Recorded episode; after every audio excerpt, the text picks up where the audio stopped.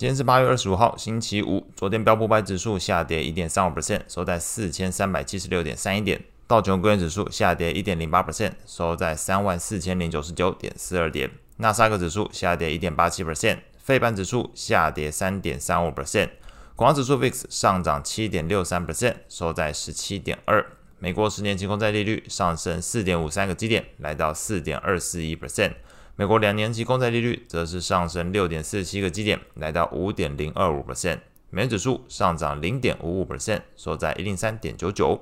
经济数据的部分，美国的耐久财订单月增率从四点六 percent，这是六月份下滑到最新七月份是负的。五点二 percent，低于市场预期。另外，截至八月十九号当周的初领失业救济金人数，从前一周的二十三点九万人下滑，来到二十三万人，低于市场预期。续领人数则是从前一周那再度下滑到一百七十点二万人，同样是低于市场预期。所以就昨天的经济数据来讲，耐久财订单下滑，同时这个劳动市场数据也没有放缓的一个迹象。所以大方向来说，如果单就经济数据来看，整个利率政策似乎没有特别快要做放松的一个理由，因为整个劳动市场还是相当的吃紧。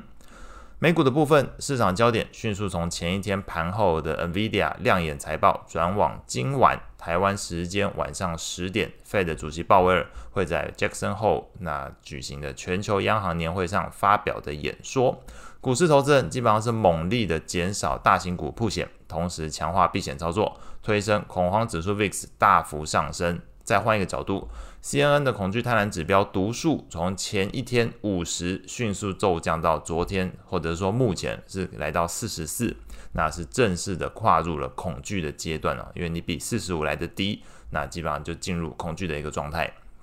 昨天整体盘面上逢高出脱的调节气氛相当浓厚，不仅 NVIDIA 呃日内涨幅基本上是全数蒸发，大型股、科技股也是首当其冲，像是标普五十 ETF 下跌一点五九 percent，纳指 ETF 下跌二点一四 percent。费半 ETF 下跌三点四五 percent，这三个这个标普五十、纳指跟费半跌幅都超过了标普五百指数。再搭配昨天整个类股的变化来说，呃，整个领跌的是科技、非必需消费还有通讯服务。那大家熟悉的人听完这都知道，基本上投资人是在调节今年以来涨幅比较大的族群。那落袋为安的想法也使得这个整体的。呃，股市追加意愿是比较薄弱，那后续市场盘整的可能性也因此在做一个提高的状态。昨天类股来看，标普十一大类股全部收黑，那相对比较抗跌的会是在金融、材料还有房地产的部分。那金融类股来说，有看到上涨的是美国银行，上涨零点六 percent。表现比较差的三个类股，刚刚前面提到了科技、非必需消费，还有通讯服务，等于是今年领涨的族群，在昨天调节的力道也是比较大。领跌的股票包含甲骨文下跌四点一八 percent，特斯拉下跌二点八八 percent，Google 下跌二点零九 percent。债券上部分主要摘录两个 Fed 官员表达对于利率政策的一个观点，Fed。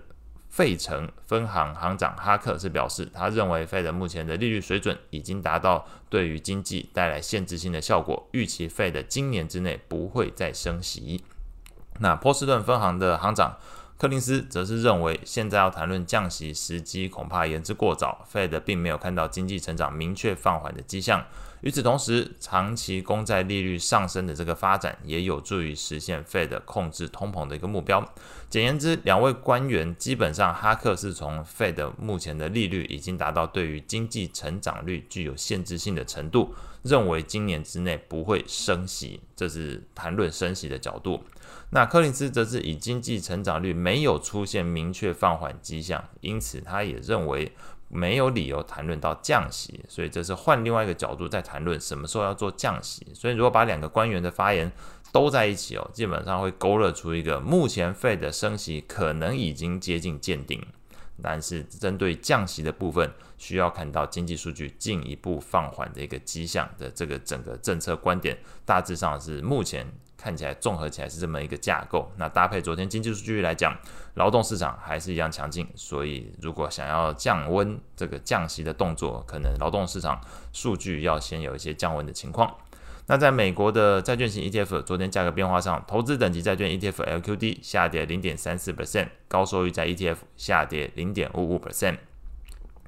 外汇市场部分，那伴随着美债利率走扬，美日美元指数是再度出现反弹，盘中一度上涨零点五九 percent，来到一零四点零三。那伴随着美日利差扩大，昨天日元盘中是一度下跌零点七七 percent，来到一四五点九六。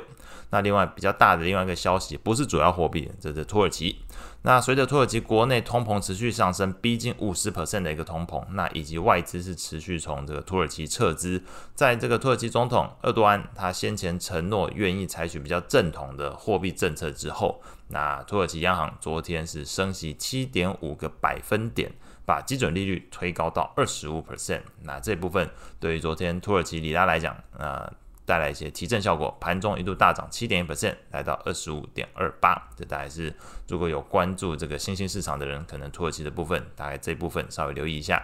那后续即将公布的重要经济数据，礼拜五，那当然比较重要会是在美国的密大消费者信心。不过相信整个市场焦点主要还是放在这个杰克森霍会议上面，这个鲍威尔的发言。那早上的话，呃，日本会公布的东京 CPI 这部分，如果持有日元的人可以稍微留意一下。那上次今天所有内容，我们下次见。